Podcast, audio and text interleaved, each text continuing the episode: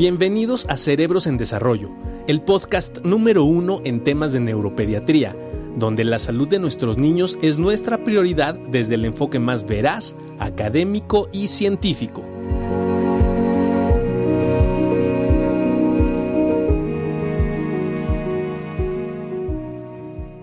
Hola, hola a todos, ¿cómo están? Muy buenos días, esperando que estén muy, muy bien. ¿Qué onda con este tema del día de hoy? Tocamos el tema que también me tocó darlo acá en monólogo, ¿se acuerdan? El de, el de, el de mm, eh, trastorno negativista desafiante y explosivo intermitente. Vamos, eh, creo que había un panorama importante en las situaciones que se ven con nuestros niños todos los días y de repente sí hubieron varias, varias mamás que me decían, ¿sabes qué? Eso lo tiene mi niño, esto tiene, este, eh, se enoja eh, de esta manera, explota de esta manera, y ciertos fenómenos de agresión, heteroagresión y algunas situaciones que fuimos hablando durante el live de, de, trastorno explosivo intermitente y negativista desafiante. Y probablemente este sería como la segunda parte, ¿no? Eh, que nosotros, y siempre empiezo a decir, este, empiezo a decir, em, esto, y sobre todo en la, en la parte de, de, las consultas y las clases se nos hace como muy sencillo hablar de trastornos de conducta y de repente todo le ponemos que es un trastorno de conducta, pero resulta que el trastorno de conducta es algo muy específico, por lo menos en la situación de este, el, ilusionista desafiante, exactamente, el trastorno ilusionista desafiante que, que lo íbamos a cambiarle ahí, el, no es cierto, ¿eh? porque luego se, se enojan, pero que, que, había por ahí un, un, ilusionista desafiante que fue muy divertido el poder eh, platicar de ese nuevo término para cerebros en desarrollo. Este, pero a ver, fíjense, venimos entonces de, este, de esos procesos. Yo les decía, hablar de conducta es otro rollo. De repente todo es conducta, ¿no? Todos son situaciones conductuales y de repente todo es trastorno de conducta. Y resulta que los trans, el trastorno de conducta, como lo vamos a ver durante el día de hoy y lo platicaremos, es algo mucho más específico y es algo que de alguna manera requiere de una evaluación mucho, muy estrecha e incluso de un tratamiento multidisciplinario que a veces sí requiere de algunos contextos un poquito más precisos. ¿No? Entonces, si se dan cuenta, el trastorno de conducta probablemente sea esta consecuencia, esta situación que sigue de los fenómenos explosivo, intermitente y negativista desafiante. Eh, los inicios pueden variar, puede haber un inicio en infancia, puede haber un inicio más, más tarde. Este, y esto es muy importante porque al final, si los síntomas se presentan antes de los 10 años, lo consideremos un inicio en infancia, pero se presentan después de los 10 años, lo, lo podemos ya manifestar como un inicio en la adolescencia, por lo menos. Acuérdense que eh, la Organización Mundial de la Salud establece que los niños empiezan la adolescencia a partir de los 10 años de edad. Entonces, por eso es como lo, lo dividimos. Pero van a darse cuenta, entonces, cómo está el rollo y cómo de repente si cambiamos de estos fenómenos de explosivo intermitente negativista que ya vimos a estos trastornos de conducta. Un trastorno de conducta es mucho más específico y requiere de una serie de situaciones y de, ciertos criterios para ser diagnosticado. Y como yo les decía, no solamente eso, sino requiere también de cierta supervisión un poco más estrecha, incluso con eh, un equipo multidisciplinario importante. Entonces, platiquemos de que, eh, según el DSM-5, el trastorno de conducta como tal, ¿no? es caracterizada por un patrón persistente, repetitivo, este, donde se violan las normas principalmente. Es decir, es un problema para mantener las reglas, para seguir las reglas, para llevarlas a cabo y para respetar el derecho de los demás. Em, principalmente normas sociales correspondientes a la edad, ¿no? Evidentemente, cuando vas a la primaria, pues, hay ciertas normas, pero cuando te vuelves un adolescente hay otras normas y cuando te vuelves un adulto, pues hay otras normas, incluso con responsabilidad civil y legal, como ustedes lo saben perfectamente bien. Entonces, de alguna manera existen algunos criterios para poder determinar que este niño, este adolescente no está cumpliendo con estas normas y que de alguna manera se está involucrando en situaciones bien precisas que lo colocan en un trastorno de conducta. Entonces, chéquense. Vamos a irlo dividiendo y a ver qué les va apareciendo y ustedes me van dando sus comentarios a ver qué onda. Dice Neófita, me interesa mucho este tema. Eh, dice Patti, ¿cuándo es un problema de conducta y cuándo es un problema de crianza? Recuerden que los trastornos del neurodesarrollo, eh, la mayor parte, si bien la crianza puede influir un poco en ser un factor detonante, no es lo que causa el problema en realidad del neurodesarrollo.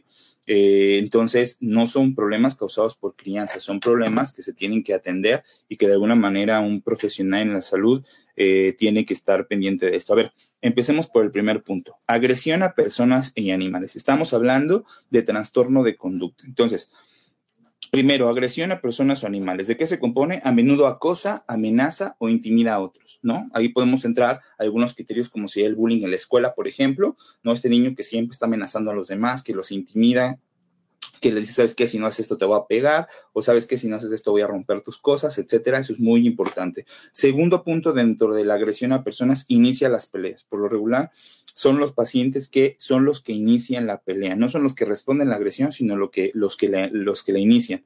Eh, tercer punto, ¿ha llegado a utilizar algún elemento? ¿No?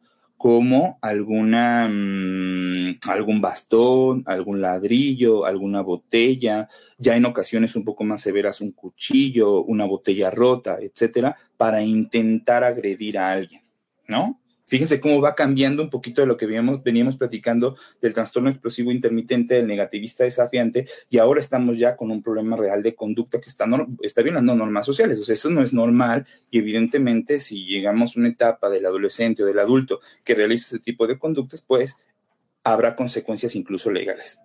Eh, cuarto punto, entonces venimos, amenaza, intimida, inicia peleas, ha, ha, utilizado algún elemento para poder dañar a alguien, ha ejercido crueldad física contra otras personas, es decir, las ha agredido de manera ya premeditada y, y corroborada. También la otra es, ha ejercido, ¿no?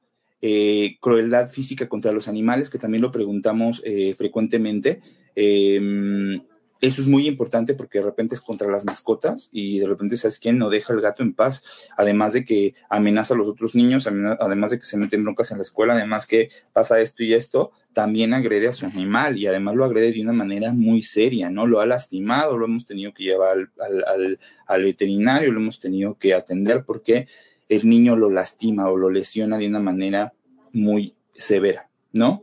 Y por último, agresiones sexuales, que evidentemente eso es menos frecuente en pacientes eh, en etapas eh, escolares, pero bueno, existe esa posibilidad y se dan cuenta estos siete puntos se abarcan dentro de la agresión a personas y animales. Y se dan cuenta, vienen algunos elementos muy parecidos a lo que platicamos en, en la explosión intermitente en los niños que pueden tener algunos fenómenos eh, de agresión, ¿no? Lo platicamos en el AI previo, en trastorno exclusivo intermitente, en el live que me tocó dar la vez pasada también, y que de alguna manera es importante porque pueden ser los primeros datos que vamos observando en pacientes que posteriormente podrían tener algún fenómeno de conducta.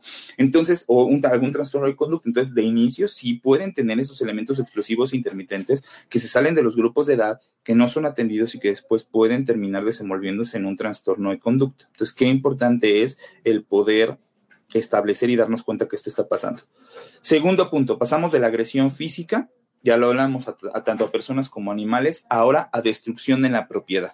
La destrucción de la propiedad que tiene que ver, pues que pudo haber eh, destruido algo deliberadamente, ¿no? La propiedad de otra persona y esto se divide en dos. Pudo haber sido un daño, que donde fue y le rompió las ventanas, destruyó alguna parte del coche, lo rayó, hizo daño a una propiedad que no es de él y esto puede ser tanto con fuego o sin fuego. Es decir, pudo haber tenido algún episodio donde prendió, incendió o intentó, incendiar o prender fuego a algún lugar o alguna pertenencia que no es de él, sino que es de una tercera persona y que de alguna manera esto provoca, ¿no? Problemas, evidentemente, en cuanto a las reglas. Obviamente, eso se sale totalmente de la normalidad no es algo que se tenga que consecuenciar y entonces de alguna manera es importante que ustedes estén pendientes de si en algún momento tienen o están al pendiente de que alguno de sus niños, algún familiar o alguien conocido pudo haber pasado por esto. Entonces, vamos en el segundo punto. Primer punto es agresión a personas o animales. Segundo punto, daño a propiedad, daño a propiedad. Tercer punto, pasaremos a engaño.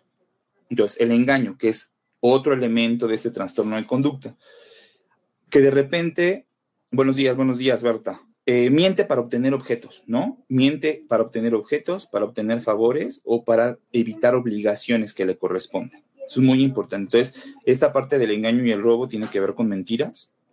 Es muy interesante porque también lo preguntamos nosotros dentro de los fenómenos explosivos, intermitentes y negativistas desafiantes, si el niño miente demasiado. ¿Cuándo lo hace? ¿Para qué miente? ¿Y qué obtiene cuando miente? ¿Por qué lo hace? ¿Para obtener qué?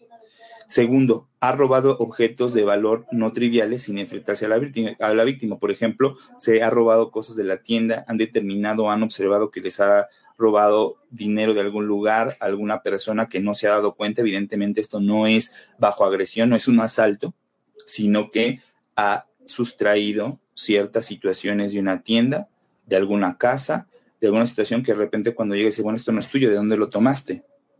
No es tuyo, ¿de dónde lo agarraste? Y resulta que es de alguna otra persona que evidentemente no se dio cuenta que el niño o el adolescente tomó algún objeto que evidentemente no era eh, de él. Entonces, estamos en esta parte de engaño robo y la otra es que de repente haya invadido una propiedad, ¿no? Eso pasa más en, pacientes adultos, pero que haya invadido la propiedad de alguien, de llegué, aquí me quedo y no me saca, ¿no? Aunque sabes perfectamente bien que no es tuyo, estás engañando a otra persona o le estás robando una propiedad a través de adueñártela. Entonces llega, se instala, se queda ahí y no hay poder humano que lo pueda eh, sacar de ese sitio. Entonces, regresamos, repasamos, estamos hablando de trastorno de conducta, y hablamos de un primer elemento que es la agresión a personas y animales, un segundo elemento que es destrucción de la propiedad y un tercer elemento que es engaño o robo. Ahora vamos por un cuarto elemento que tiene que ver con incumplimiento graves de las normas. Si estamos hablando de todo esto, evidentemente está normado la ley te dice que no puedes robar, la ley te dice que no puedes engañar, ¿no? La ley te dice también que no puedes hacer daño a otra persona, que no le puedes causar lesiones a otras personas y también la ley te dice que no puedes causarle lesiones a otros animales. Aquí la situación es, ¿qué pasa? O sea, ¿qué pasa con estos niños en una etapa escolar menores de 10 años cuando realmente ocurre? Porque entonces se están enfrentando a situaciones juiciosas de la sociedad, pero no necesariamente a, situaciones juiciosas de la ley.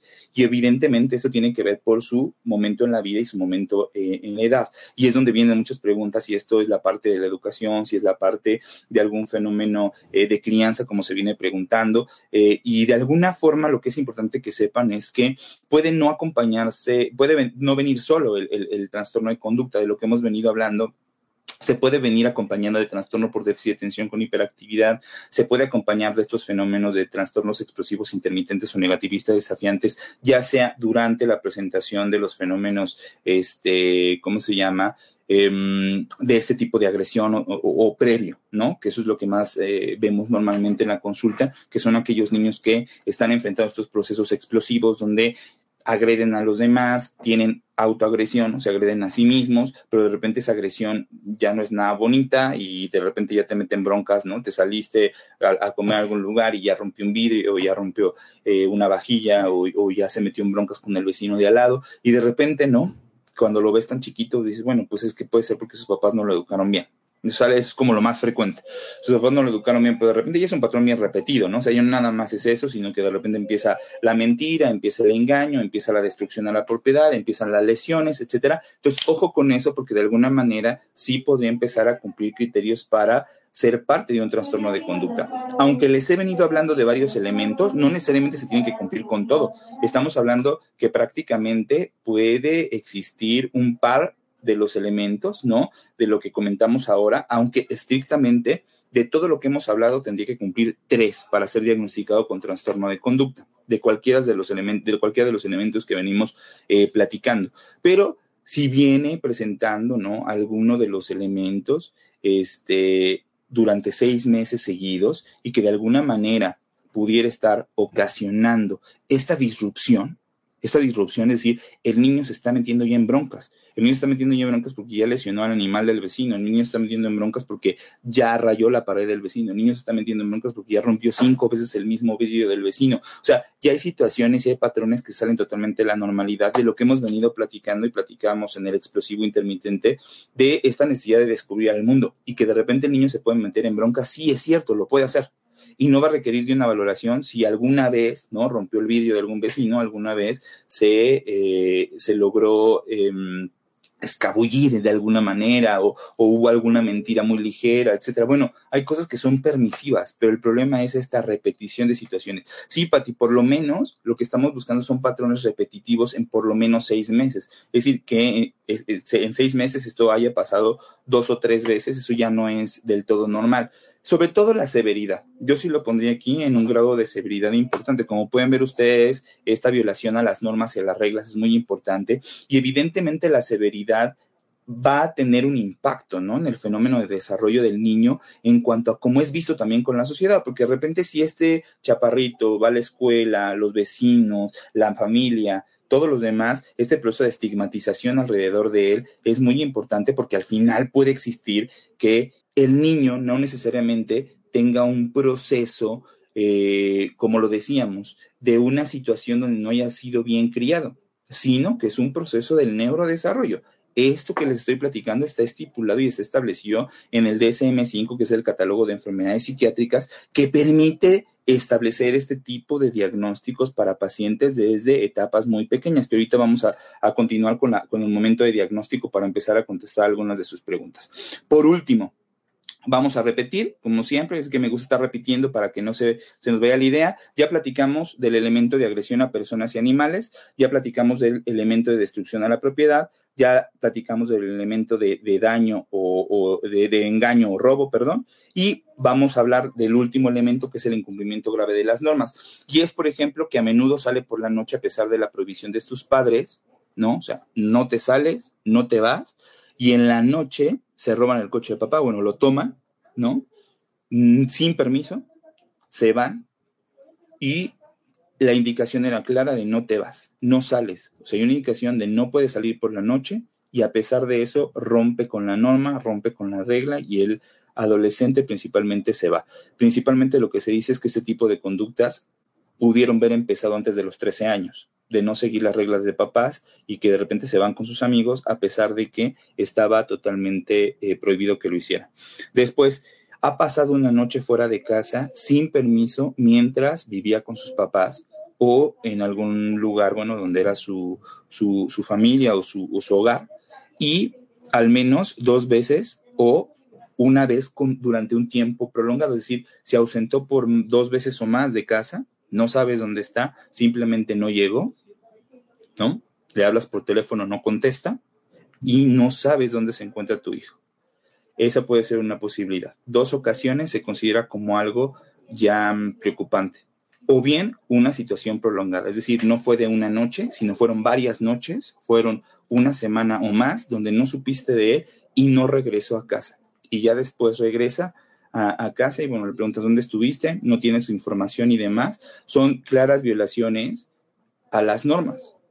No sé si estén de acuerdo o no, pero eso no es algo normal no es algo esperado. Entonces, repetimos, incumplimiento de las, de las normas es que los pacientes, principalmente antes de los 13 años, no regresen a casa, no hayan avisado. Puede empezar desde los 13 y, continuar, ¿no? Mientras viva con su familia, no avisa dónde está, simplemente no llega, llega al día siguiente, o bien se toma varios días y no llega. Ojo con eso, porque eso entraría en cumplimiento grave de las normas. ¿Por, ¿Por qué? Porque a final de cuentas, el hecho de regresar a casa sí se considera como una norma válida entre las familias, o a menos que ustedes me comenten alguna otra situación donde este fue, eh, eh, es, algo, algo normal o está algo normalizado el hecho de que, que sus niños no regresen a casa a determinada hora o cuando ustedes indican una hora para regresar a casa, y menos que no regresen. O sea, si ya salirse del horario para regresar a casa, el hecho de no regresar creo que sí infringe gravemente las normas eh, familiares.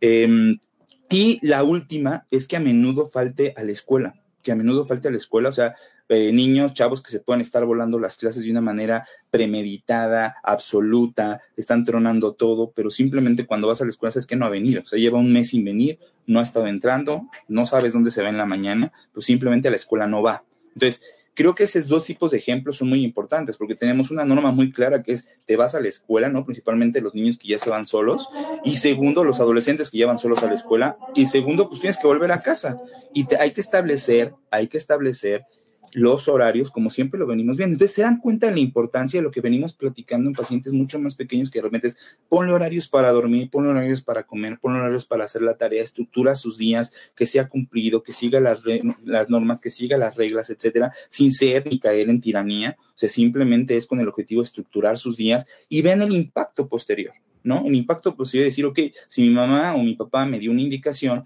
están establecidas las normas en casa, las tengo que cumplir. ¿Por qué? Porque lo he hecho así desde siempre. Entonces, si de repente tú intentas empezar a establecer normas en pacientes que nunca han pasado por este proceso, donde nunca se les ha pedido y se les ha exigido el poderse integrar a situaciones de límites y de reglas, es bien difícil. O ahí se los encargo con algún adolescente. O sea, que ustedes pudieran intentar empezar a hacer límites, reglas, normas en un paciente que nunca se hizo y que de repente ya tienes 11, 12 o 13 años. Créanme, créanme que pueden enfrentarse a una situación un poco más complicada. Este.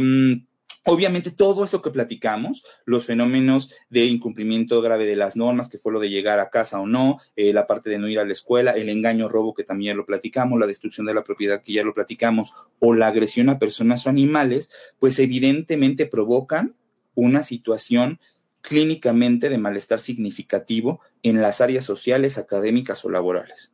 Es decir, el niño en todos sus ambientes está fracasando. O sea, la familia, la casa, eh, en la casa, en la escuela, en su actividad social, fracasa porque de alguna manera no está cumpliendo con las normas. Y no se trata de que no pueda echar a volar su imaginación, de que no pueda llevar a cabo eh, mm, lo que él quiere realizar, de que no pueda ser libre para la toma de decisiones. Pero entonces podemos entrar en un debate de en qué momento podemos permitirnos el ser libres. En el momento en que el niño pueda tener un autocuidado completo, en el que sea responsable y haya demostrado su responsabilidad con los papás, en el momento en que los papás decidan que lo puede hacer o no. Pero lo que es una realidad es que se dan este, esta falta de cumplimiento de normas es una situación muy clara para todos nuestros, nuestros niños. Eh, ya cuando hablamos de pacientes, esto, esto recuerden que siempre lo hablamos en pediatría.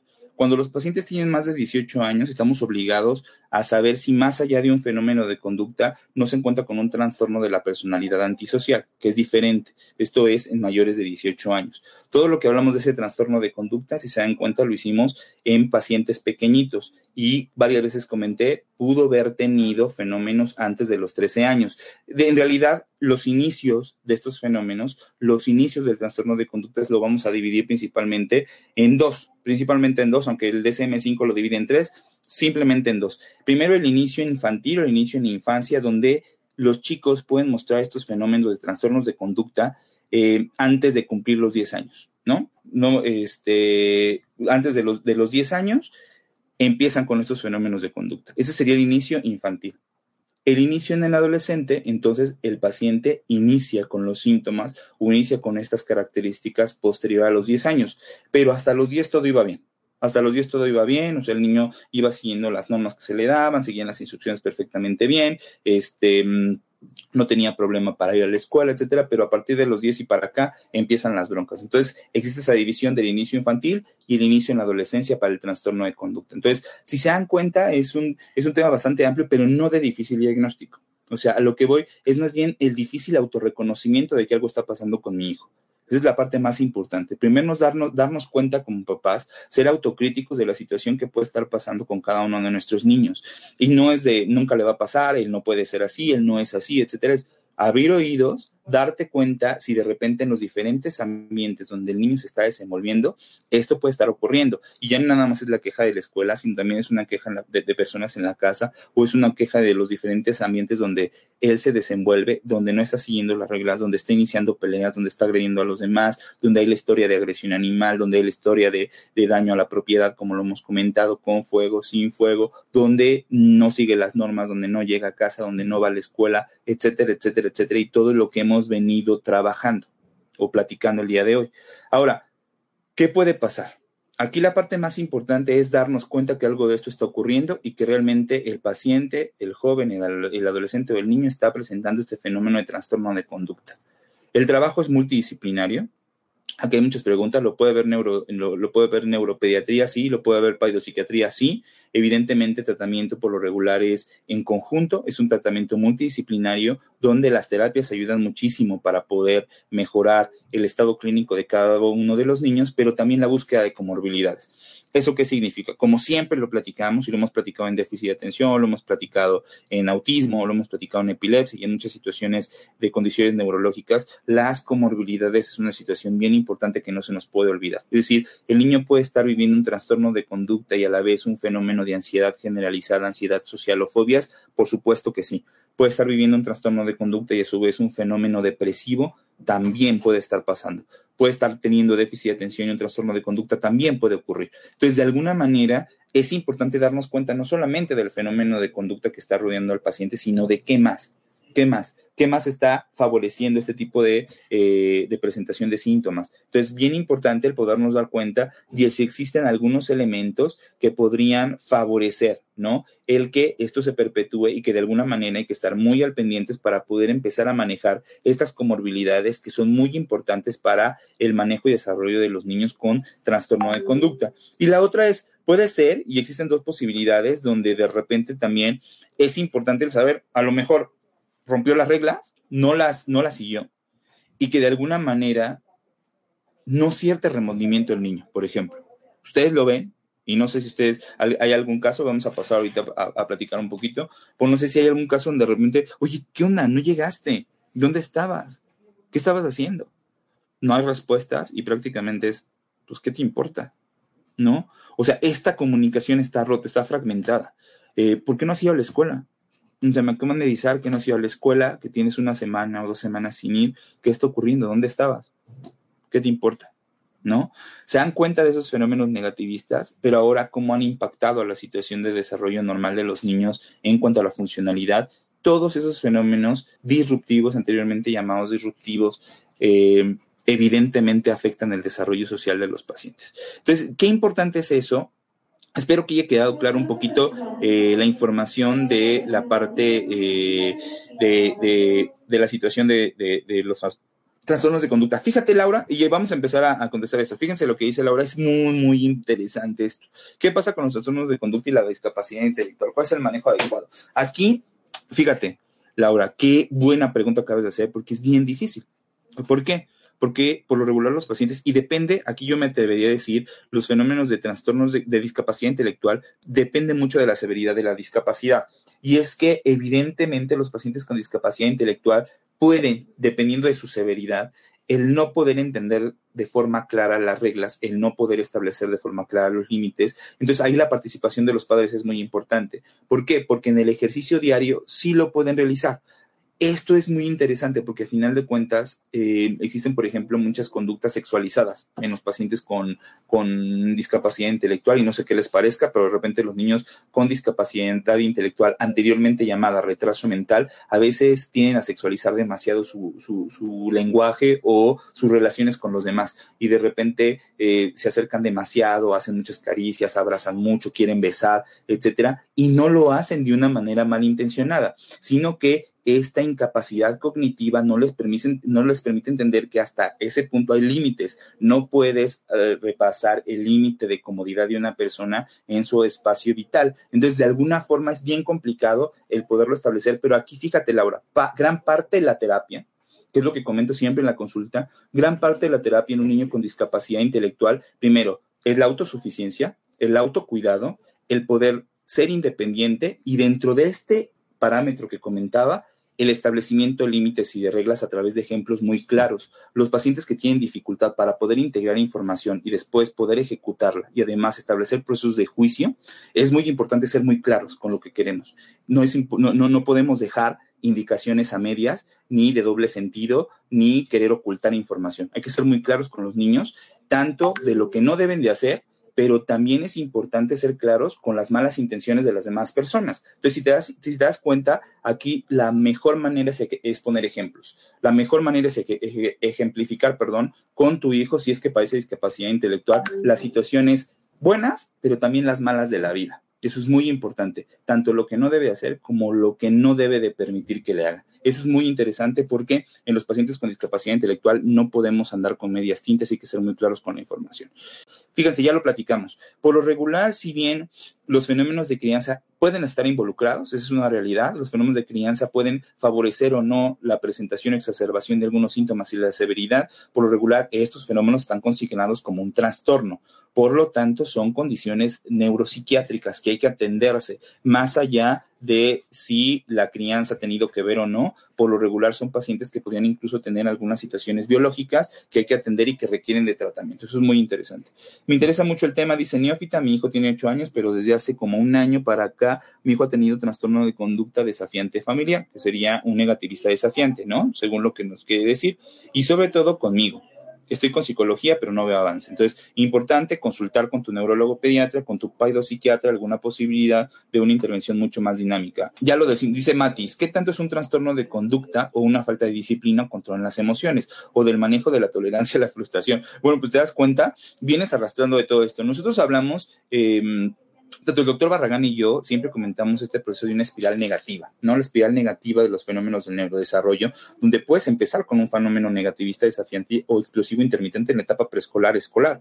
Y es una realidad que si no le das si no logras regular ese tipo de conductas, entonces sí podría desprenderse en un trastorno de conducta. Entonces la espiral sigue creciendo, pero el trastorno de conducta que conlleva seguramente a conflictos muy importantes. Y hablábamos de el establecimiento y el rompimiento de las normas en la familia y después de las normas sociales. Evidentemente eso va a impactar en la escuela, va a impactar en el trabajo y va a impactar en la vida y en la sociedad de cada uno de los pacientes. Entonces es muy importante el poder identificar que esto pudiera estar pasando en pacientes muy pequeños. ya lo dijimos, puede haber trastornos de conducta tan claros con inicio antes de los 10 años de edad, con inicio en la infancia, o bien un poco más tarde con inicio en la, inicio en la adolescencia, pero de alguna manera lo más importante, independientemente de eso, es darte cuenta que algo está ocurriendo y eso es lo más interesante para poderlo tratar. Esto viene con poca tolerancia a la frustración, por supuesto, pero por regular la poca tolerancia a la frustración se manifestó desde antes, Matiz. Tú tuviste la intolerancia a la frustración, viste pacientes que bajo esta frustración llegaban a ser agresivos o muy agresivos, ¿no? Con terceras personas y consigo mismo, ojo, no necesariamente, yo le digo a los papás, bueno, de repente puede venir un berrinche, sí, principalmente 3, 4 años, etapa de los berrinches, donde el niño puede hacer un berrinche intenso y demás, pero ¿qué pasa ya cuando te hace daño? Y cuando los berrinches todo el tiempo, y, cuando, y, si pueden ver el, video de negativista desafiante, eh, explosivo intermitente, ¿qué pasa cuando te hace daño todo el tiempo? O sea, ya los berrinches son sobre de ti y son a golpes y te, y te lesiona y te lastima y te duele. ¿Cuántas veces entonces te has detenido a decirle a tu niño que te está lastimando, que te está doliendo, que te está haciendo daño? Es muy importante porque son intervenciones bien puntuales desde una etapa bien temprana.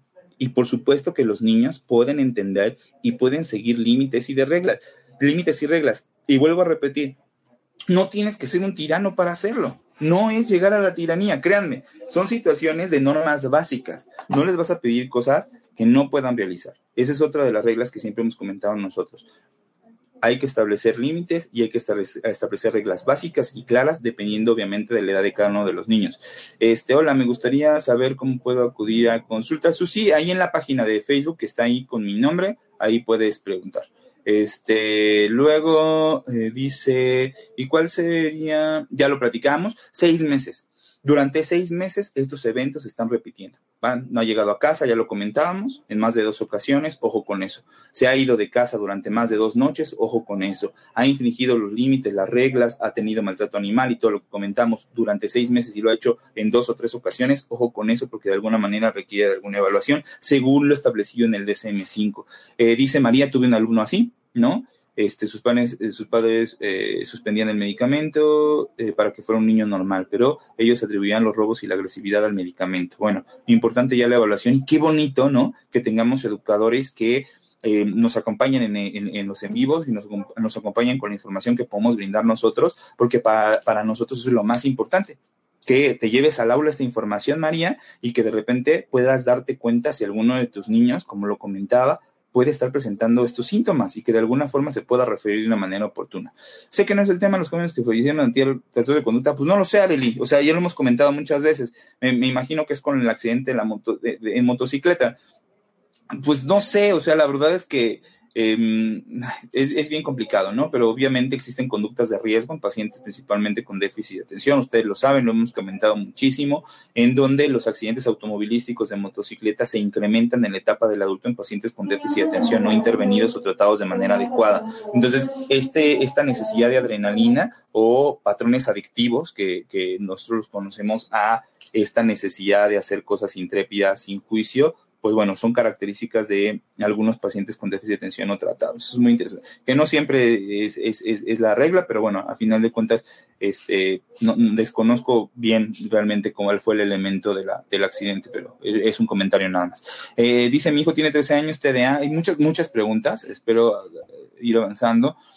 Eh, recomienda a favor de conducta. Por supuesto, o sea, el, manejo es multidisciplinario, eh, Lucero, coméntalo con tu neuropediatra, no hay ningún problema. Nosotros eh, lo que buscamos siempre es el bienestar del niño en el sentido de poder brindar tanto el, trabajo desde la parte eh, biológica que nos corresponde a nosotros, como también, o sea, la parte eh, farmacológica, perdón, y atención médica, como apoyarnos de especialistas que evidentemente son necesarios para poder dar respuesta a este tipo de situaciones.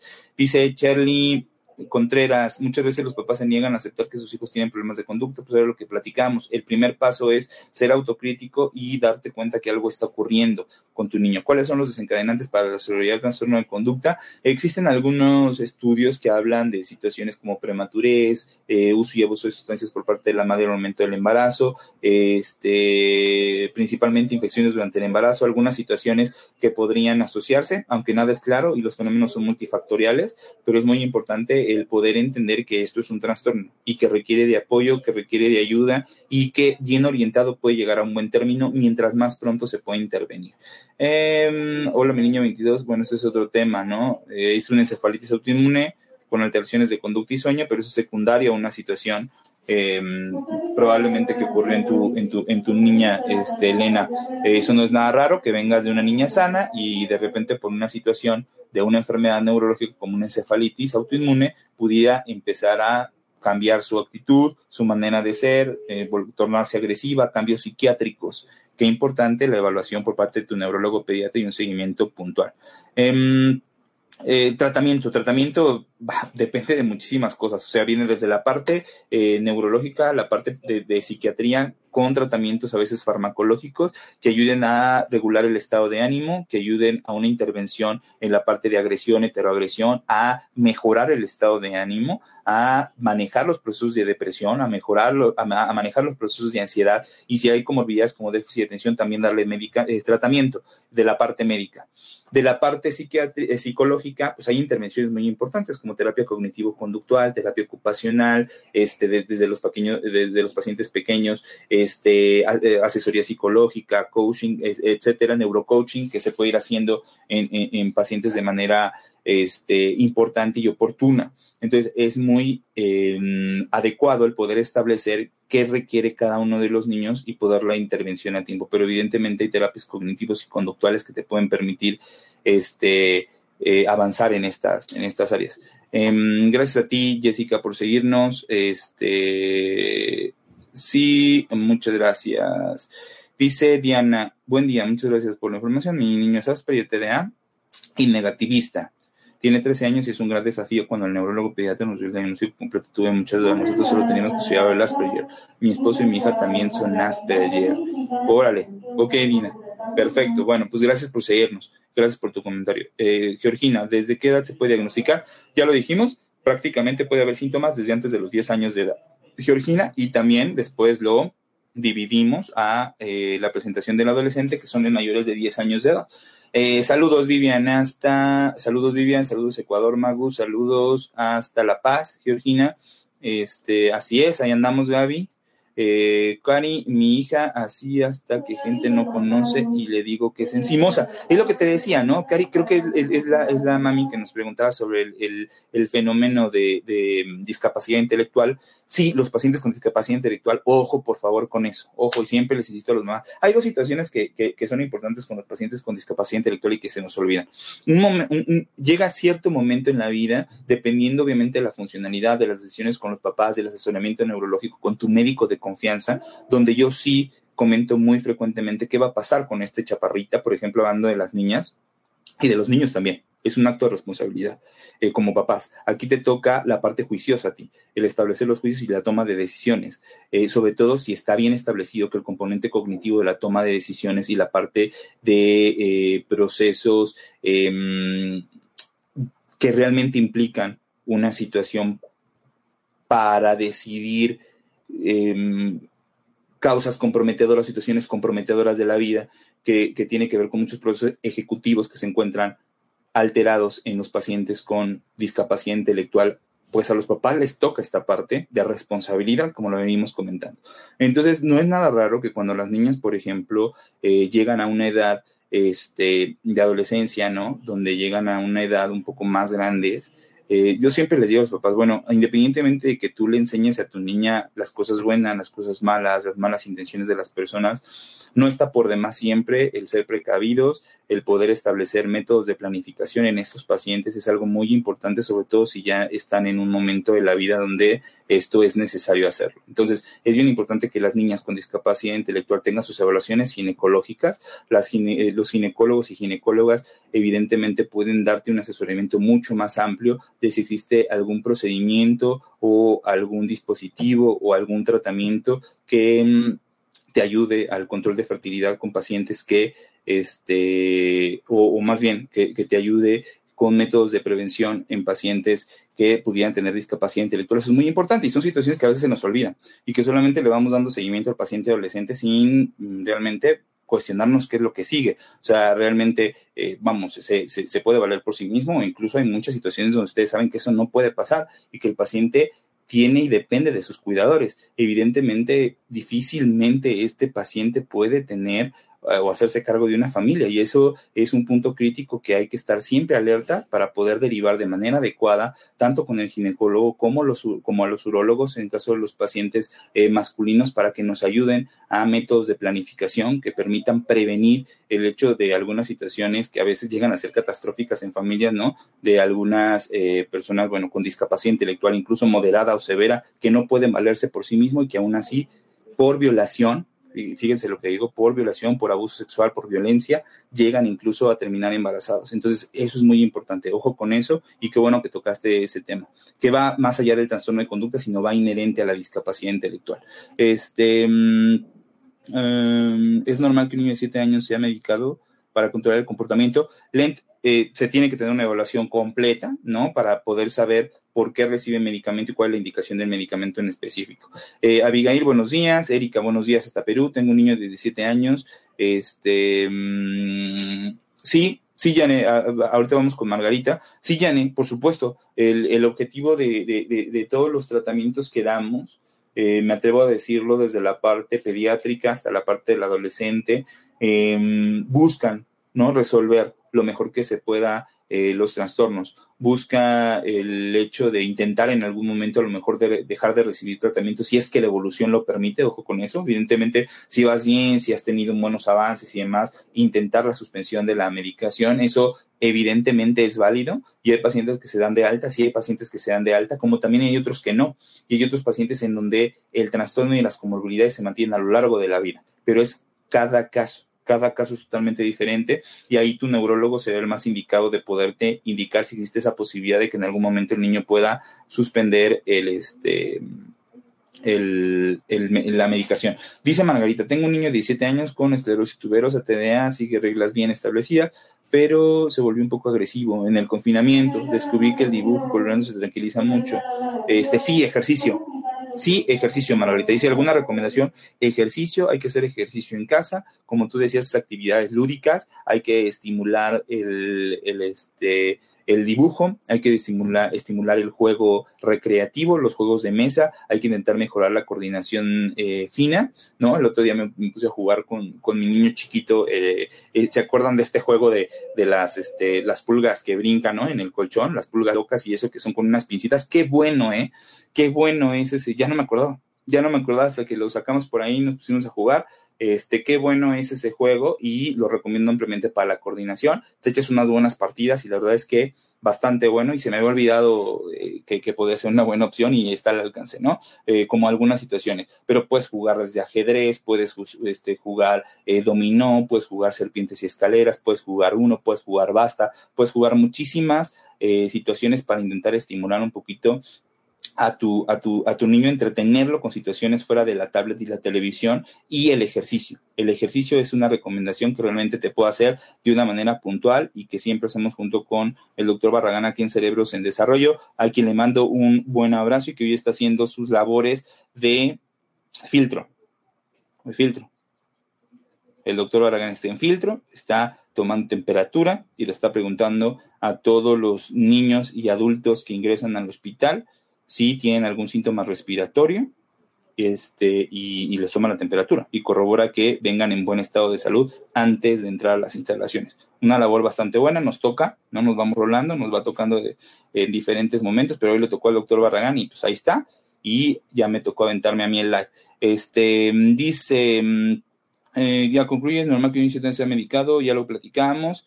Este dice, a los que tienen ese trastorno de conducta, ¿qué tan recomendable es que tengan celular, tablet, les afecten algo? Eh, lo venimos manejando, o sea, ¿qué tan, qué es recomendable o no? Bueno, eh, estamos, hemos hablado en muchos, en muchos lives sobre el uso de tecnología. Eh, no, vamos, no hay ninguna indicación para ser restrictivo. Los niños tienen que, que, aprender a utilizarlo. Esa es una realidad.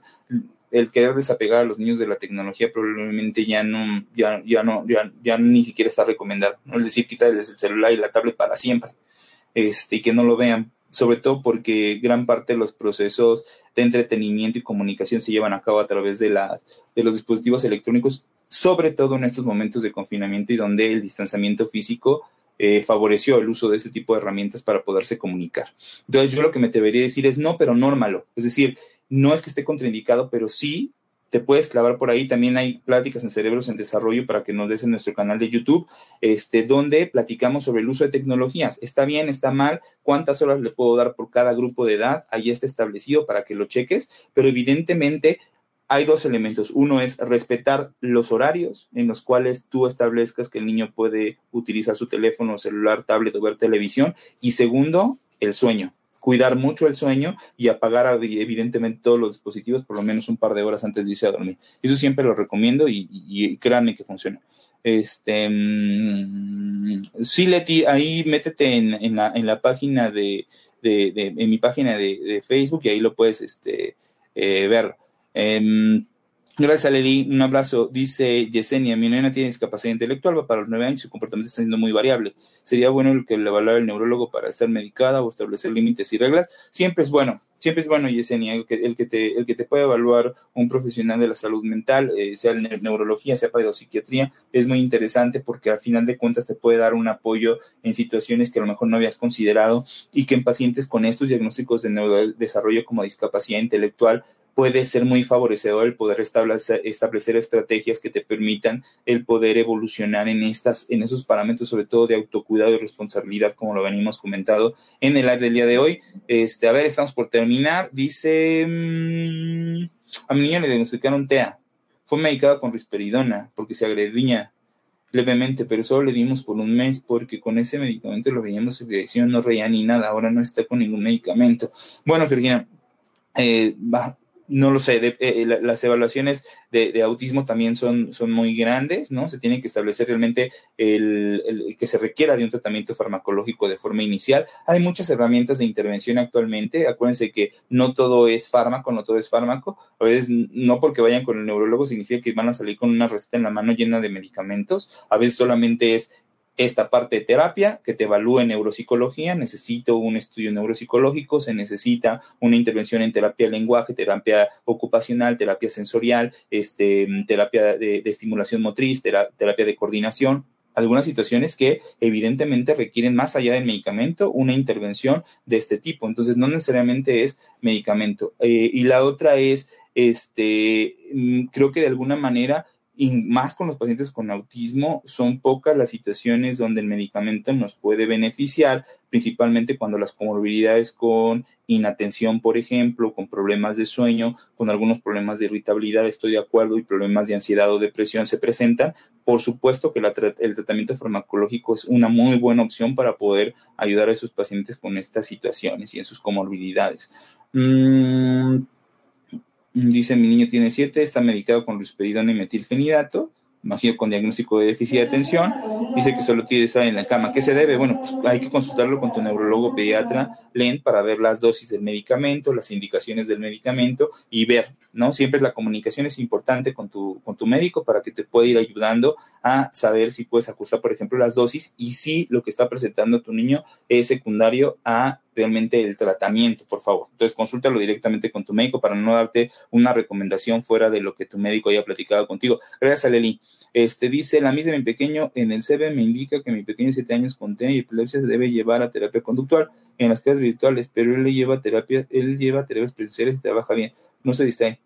Eh, híjole, dice aquí, ¿es necesario llevar la terapia conductual? La decisión de establecer terapias, Erika, es bajo una evaluación. Se tiene que evaluar, el niño, realmente ver para qué te están indicando la terapia conductual, etcétera, y, saber si realmente es necesario el poderlo hacer, pero evidentemente no sería responsable el poderte dar una indicación a través de, de un comentario de redes sociales. Este, bueno, pues estamos llegando ya al final, se nos fue muy rápido el tiempo. Espero que haya sido de utilidad esta parte, esta segunda parte de, de trastornos de, conducta eh, que, que, viene, ¿no? Después de lo, de lo que platicamos sobre trastorno explosivo intermitente y negativista desafiante. Espero que les haya servido muchísimo. Espero que se lleven, em, que, que, se lleven esta información para aplicarla, para, para que de alguna manera pudiera, em, les pueda ayudar, ¿no? En la identificación de estos síntomas que son muy, a veces, a veces son tan claros, pero a veces como papás, yo les digo, bueno, es que a veces sí necesitas abrir oídos a las demás personas para darte cuenta que algo está pasando, a pesar de que esté pasando en, tus narices, ¿eh? Eso es muy importante, porque a veces como papá, este, creo que sí nos cegamos un poco, eso es una realidad. Eh, si no tenemos un punto crítico y de repente queremos eh, defender absolutamente todas las conductas de nuestros niños, creo que podemos estar cayendo en un error es importante el escucharlo, sobre todo les decía, esto se repite por ambientes. Entonces, está pasando en la escuela y está pasando en el karate y está pasando también en el curso de guitarra, pero también pasa en casa y te estás enfrentando a lo mismo. Entonces, creo que eso ya no está del todo normal. Creo que, creo, que sí, ahí vale la pena el poder platicarlo con tu pediatra, a lo mejor de forma inicial, que te refiera con neurología pediátrica, que te refiera con paidopsiquiatría, con el fin de poder definir si realmente te estás enfrentando a una situación de este tipo de las que hemos hablado durante, durante estos lives. Y muchas gracias. Este, creo que de alguna manera es importante el que ustedes vayan eh, viendo primero que todo, aquí está el canal de YouTube, Cerebros en Desarrollo. También nos pueden escuchar en Spotify, que salen todos los lunes, me parece, todos los lunes hay nuevo capítulo de, en Spotify para que también nos escuchen eh, a través de, audio, ¿no? Puede ser en el coche, en donde estén. Eh, nos pueden estar escuchando en cualquiera de las plataformas para escuchar Spotify. Muchas gracias, estamos en contacto y nos estamos viendo muy pronto. Que estén muy bien, síganse cuidando, utilicen cubrebocas, alcohol gel, lávense las manos, sana distancia, intenten no salir y cuiden mucho a sus pequeños. Nos vemos muy, muy pronto. Un abrazo y hasta luego.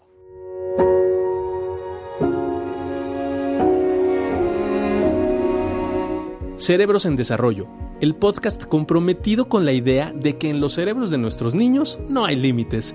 Síguenos en nuestras redes sociales. En Facebook nos puedes encontrar como Neurología HIM, en Instagram como arroba Neuropedia HIM, nuestra página web es cerebrosendesarrollo.com y si tienes cualquier duda o comentario, por favor escríbenos al correo electrónico cerebrosendesarrollo.gmail.com.